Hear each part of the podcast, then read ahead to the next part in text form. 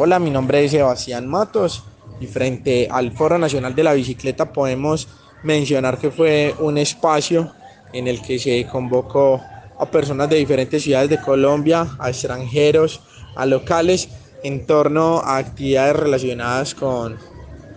con la bici, desde todos sus enfoques, desde la bici como medio de transporte, desde la actividad física, desde la práctica deportiva, y fue un espacio en el que eh, se logró debatir a través de diferentes presentaciones bajo la metodología del seminario alemán, diferentes posturas y proyectos que se realizan en, en torno a la bici.